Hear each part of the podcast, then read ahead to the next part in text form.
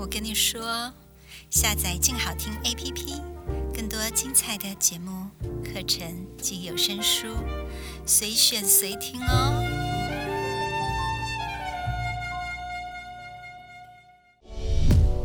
影剧、音乐、动漫、游戏，只要能娱乐你的事，就是我们的事。欢迎收听《娱乐住海边》。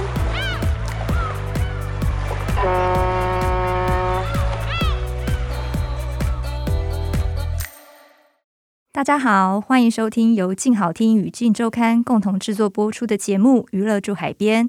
我是静周刊娱乐产业组记者刘慧茹，我是对记者咄咄逼人、讲话又经常失态的灭绝师太。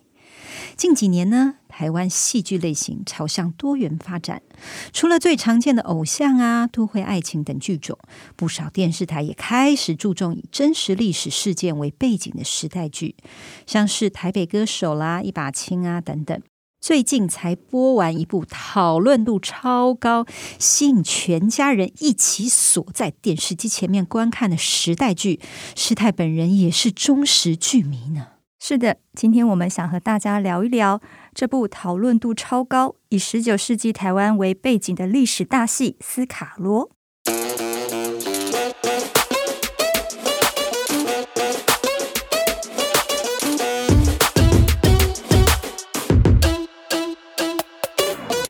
斯卡罗呢，在还没有开播之前就引发了不少话题，不论是背景故事啦、田野考察啦。大成本、大制作的场景啊，还有寻找演员、卡司等等，都不是一件容易的事哦。慧茹，可不可以先帮我们介绍一下《斯卡罗》是一出什么样的故事呢？好的，这边就跟大家简述一下故事背景。大约是在一八六七年左右，台湾恒春一带，闽南客家移民还有当地的原住民斯卡罗酋邦族群之间呢，就经常冲突不断。有一天，美国商船罗妹号在恒春朗桥这个地方搁浅，船长和妻子以及众多的船员被原住民杀害，引起美国震怒，还派遣了一名叫做李先德的美国驻厦门领事来台湾处理，甚至一度有美军来台湾谈判，过程曲折，发生了一连串的故事。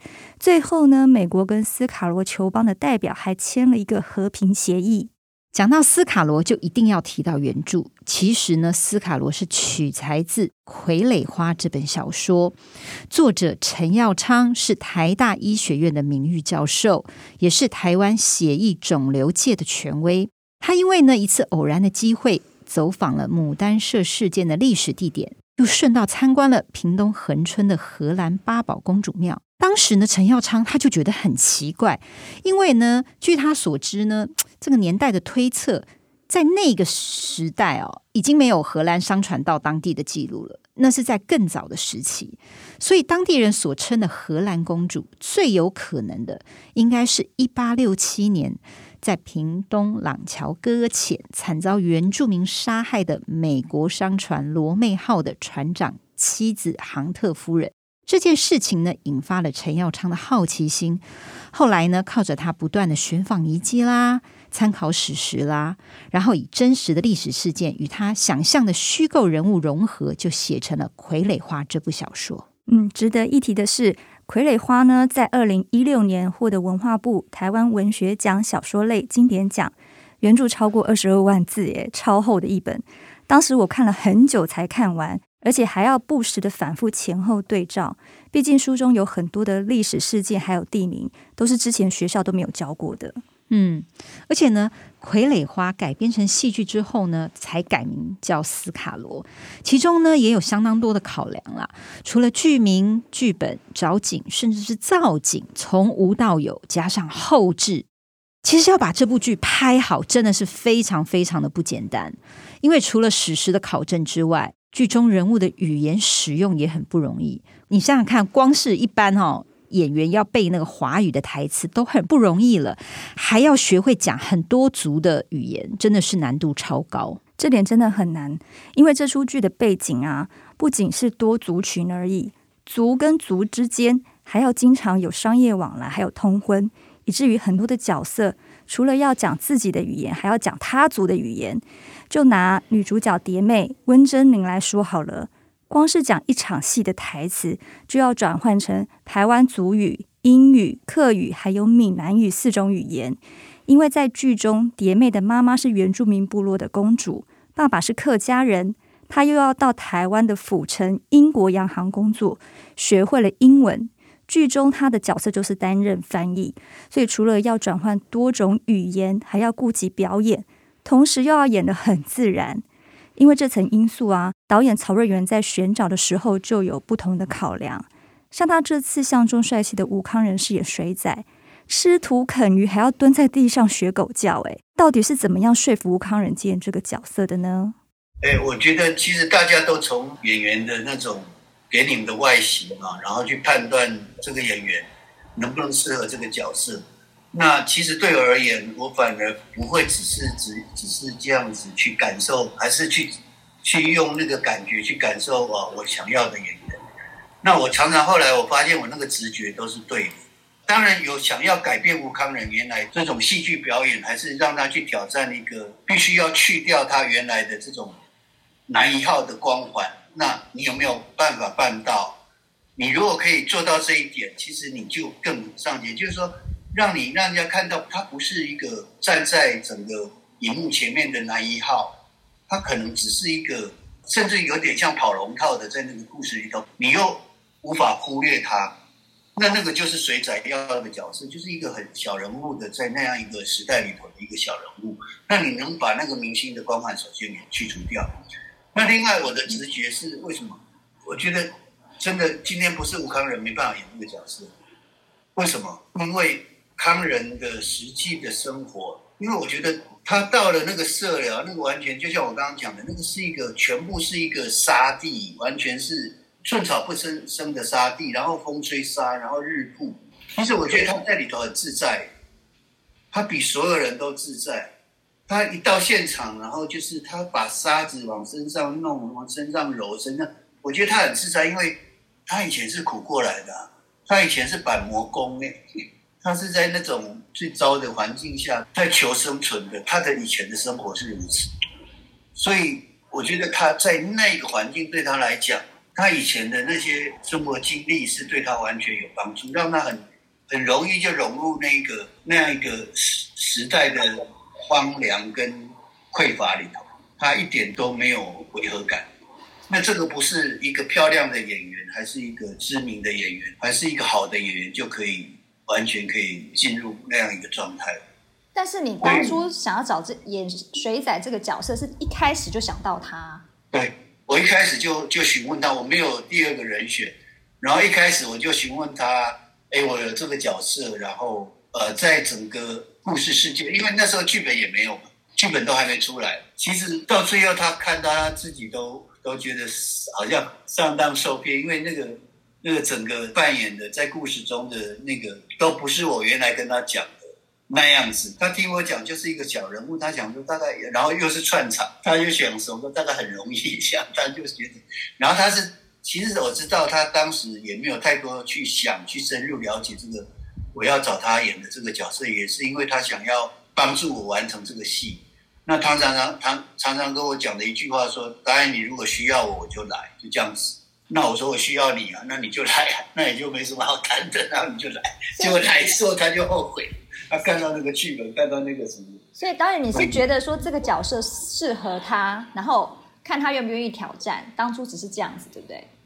哎，对，因为。我常常其实有时候跟演员的一个感觉是说，我觉得那个是到最后会让你导演跟演员之间非常棒的感受，就是说，哎哎，这个角色不是因为你啊完全的适合而已。我发现这个角色其实它可以创造一个不同于以往的你，然后这个东西是我们可以一起去把它揉捏创造出来。那当你。办到之后，你导演跟演员，还是说在那个工作过程，我们就有一个很共同的目标，然后这时候就会那个投入的心情，跟现场工作的能量都会不一样。所以呃，其实我跟不管这里头的所有角色，还是我以前拍片，基本上都是如此，就是说不是因为你适合，然后你就来，然后我们都好像就你干你的，我干我的，好像都不是这样子。通常就是我找他来，都知道，哎，他其实是可以去挑战，而这个挑战其实对他的整个戏剧的一个历程是好的。那我就会鼓励他说：“你再怎么困难，你都应该可以把它接下来再说。”这样子。据我所了解呢，台湾之所以很少拍时代剧，有一个很大的原因，是因为没有景可拍。其实啊，这件事情对台湾的影视产业来说是一件非常非常严重的事情。呃，我以《赛德克巴莱》来说好了，当时就砸下了巨额的经费造景。但是拍完之后呢，你只能活生生的拆掉。那下一个想要拍原住民戏的剧组，又得再花钱重新搭景，这样的景根本没办法传承。那这次为了拍斯卡罗，曹瑞元呢有发现到这件事情，所以呢，他事前特别和文化部以及台南市政府共同的合作，在台南市的盐水区规划的岸内糖厂影视园区搭了一个景。未来呢，这个景是可以做保留的。除了呢，可以提供给其他的剧组拍片再利用呢，还可以像师太小说区的中影文化城一样，有利当地观光与教育意义呢。诶，大家可能还没有不知道中影文化城是什么，只有师太小时候去过，非常有趣哦。就是在那个外双溪那边，之前那个拍《沉默》的时候，还有去中影文化城，还有聂隐娘，聂隐娘。以前中影文化城超好玩的，小朋友可以去那边穿古装啊，然后还可以骑马啊，扮成古人啊。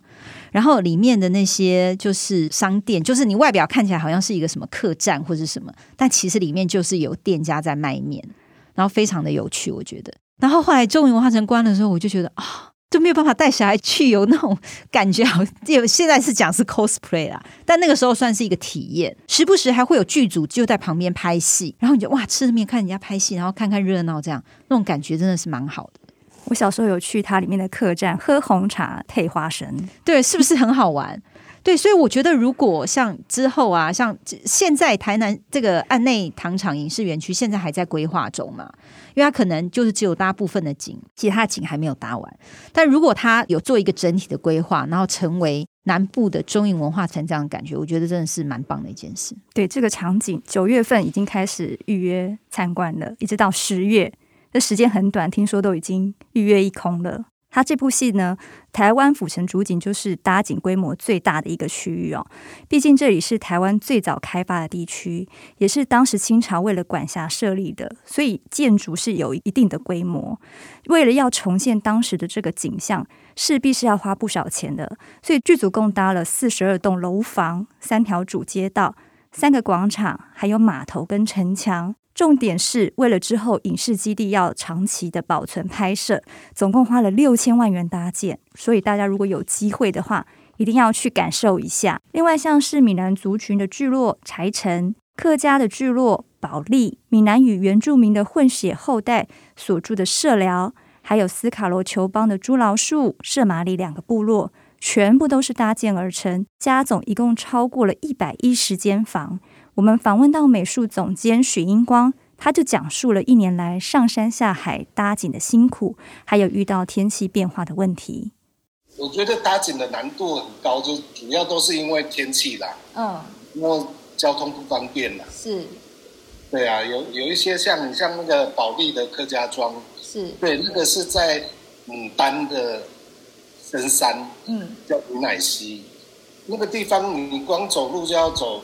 半个小时啊，而且是要吸设那个吸水。嗯，对，东西完全没办法说车子就可以运送到，我们都是得要用靠人力慢慢做吸进到那个牛奶溪里面。是，对，那那个我觉得比较耗费时间呐，而且很容易下雨那里。嗯，然后那一年刚好我们拍那搭的时候啦。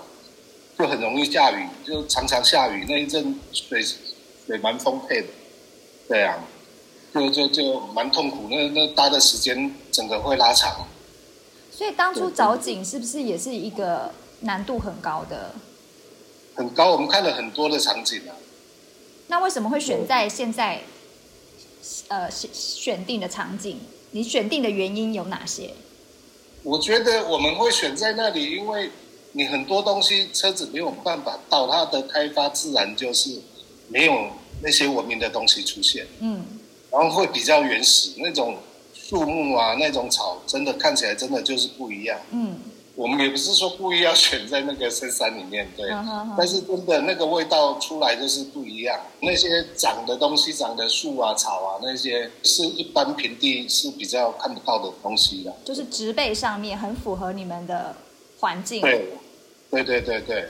所以也才真的不不，不得不，也不用后置去修图，可以省掉这个部分。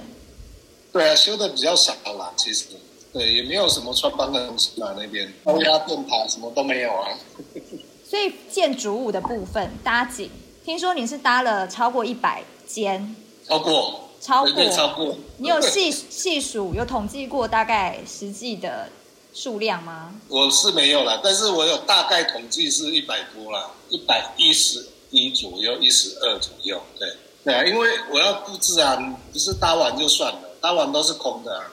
那搭完它的表面啊，你要做旧啊，然后要去布置里面啊，对，布置外面啊，都要对，就是一步一步的把它完成这样子。所以那个对我印象真的是很深刻的。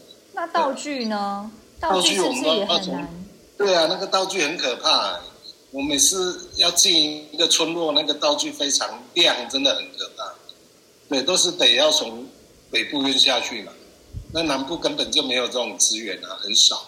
对，我们大部分的道具都是从北部直接拉下去的。主要的一些道具，比如说像枪这种，是不是一定要去找？那个我们都是得要定做。哦，用定做的枪支是用定做的。很多都是要用定做的，比如原住民用的啊，对啊，或者各族用的啊，他们的武器都不太一样，都是得要定做的。那尤其像美军啊，他们用的也不一样，清军啊用的都不一样。用的枪都不一样，枪就有四种吧，然后还有他们其他的武器啊，原住民的武器啊，那个武器加一加，一卡车拉不完。所以主要的定做的道具是以武器为主。呃，大部分是武器为主，对。那比如说像生活用品这些，应该就还好，对不对？就难度比较。哦，也是得要定做，比如说原住民用的器具呀、啊。哪一些？比如说他他的那些瓮啊，陶瓮啊。哦，陶瓮，或者他吃饭的那些碗啊、瓢啊，是，是，对，很多可能看不到很多。你像街道，他们我们有也有那种街道的戏啊，那种原住民的日常用品啊，他们买卖交易的那种东西啊，那种摊贩呐，嗯，对，我们都要都有卖嘛，那种是，对，就是我们剧情里面有市集啊，有做两个市集，对，那个市集很多都是原住民市集啊，对，那那。对，那个道具非常多，还有他们用的农具呀、啊，对，哦、都有。因为你不可能找，全部都是得要定做的。因为找不到，对不对？找不到了啦，那种一百一百五十年前的东西，就算现在有，应该真的是古董了。而且他们那种东西也很难保存，不是瓷的，就是木木头的嘛，几乎都是要重新来做过的。所以许哥，你刚刚说光枪支武器。一个卡车载不完，载不完。我们枪支应该有将近一百支吧？对，有一百支左右，定做的量。但包括你刚刚说的原住民的一些陶碗跟生活用品，这样子总共加起来需要多？这个量是多少？这个量哦，可能你们收集起来应该 三卡车载不完吧？对啊，三台大卡车载不完，因为它。每一个家庭都需要嘛，是。那我们一次布置的话，都是一个部落嘛，嗯。那你也不可能把一个部落的东西移来移去呀，嗯。而且我们是打横的拍，你不能说啊，这个部落拍完了，我拿去下一个部落，可能过两天他又回来这个部落了。对，因为演员的档期啊什么的，或者天气的因素啊，是。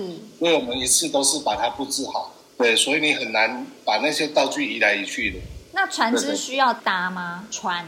船我们都是也是定制的，比如像它的登陆艇啊，登陆艇我们就是定做出来的，还有一些他们平常在码头接运的那些船啊、舢板啊，哦，都是要定做的。那那个外面也是买不到啊，那那个罗妹号也是做的吗？罗妹号，罗妹号，我们请我们的那个动画师做的。拍摄斯卡罗的时候，不止搭景困难，听说拍摄时也是很不容易，尤其是外景。你想想看，不仅要造出村落，听说光是一条溪哦，不下雨的时候和下雨过后就长得完全不一样，这样要怎么联系呀？你光看剧就可以想象，这么大规模的制作，要集合上百人的力量才能完成，中间调度都是牵一发而动全身的，所以事先的规划都要很仔细周延。但是老天爷是最无法掌控的，说变脸就变脸。导演曹瑞元受访的时候就说啊。拍片时遇到最大的困难是大自然，有时大队人马好不容易花了好长的时间步行到森林里面取景，结果突然给你下雨，这个时候要怎么办呢？大家就只能穿上雨衣，在树林下面静静的等雨停。剧组前后啊就遇过两个台风，像是社寮拍摄地九鹏溪，它就位在出海口，平时前面就有一条很漂亮的小溪，可是呢一次是台风。一次是山上的暴雨，两次都把防沙堤给冲垮了，小溪的水全流光，只好出动怪手赶紧挖沙主体，才能让导演拍到戏中美丽的景观。我觉得其实常常许哥灵机一动的想法，常常会翻转我们整个片子的一个最后的成败。我觉得他真的很，而且这个东西都不是。常常不是我们一开始就讨论出来，那这个其实我还蛮感激这种灵机一动，让我觉得印象深刻。我们本来只是要盖府城，可是许哥就说：“哎，我们前面可以，他只要挖一个池塘那样子，他可以做提案，做安平港，他就可以呈现安平港。那这个真的是太好了，因为。”那个海港稍微部分的海港不大，大概就是一个池塘那么大而已。那其他我们就必须要靠动画来再去增添。那这时候那个就完全就让你整个片子的就完全改观。如果说我们到当时只拍府城，然后每次蝶妹跟李仙得到也不能拍李仙得到安平港那一刹那的感觉，那真的会整个片子就会差很多。另外一个我其实我想的是呃十几年前的《孤恋花》，《孤恋花》也是就是。他突然灵机一动，就是说我们要在那个酒家外面的那个下面一片草地盖一个夜市。当时那个袁咏仪的上上班的那个马卡西的酒家，那个是是一个日式的房子，然后他的它下面的一个是一个大的，完全是荒芜的杂草蔓生的。那许哥突然他就提了个想法，所以我们把那个杂草劈开之后，我们做一个夜市，就台湾的那种。类似那种传统夜市，哇，那个整个影像的感觉就完全改观了，它就不会那么呆板，只是拍一个酒家的感觉，它有了那个夜市的热闹。说到斯卡罗，还有哪些细节觉得能够做得更好呢？导演觉得如果有更多的时间和预算的话，临时演员的部分能够事前训练到更到位。像是第一集杭特夫人因为船难逃到海边被杀害，这场戏只有几分钟而已，但是这是故事的起点。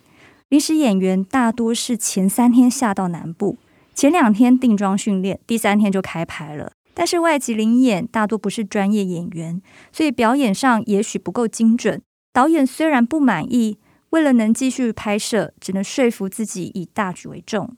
讲到外籍演员呢，我觉得哦，包括第一次担纲男主角演那个李先德的法比欧，还有啊演那个毕启麟的周厚安，周厚安其实就是。周华健的儿子，还有呢，演那个海关医馆医生、美国舰队少将，这些外籍演员，我觉得他们都表现得非常的称职。当然，你看这些人其实都不是专业的演员，所以要怎么样把这些外籍演员让他们第一次担任这么重要角色就可以演得很好，当然是关乎导演曹瑞元的导戏功力啦，他才能把这些没什么经验的外籍演员指导得如此出色。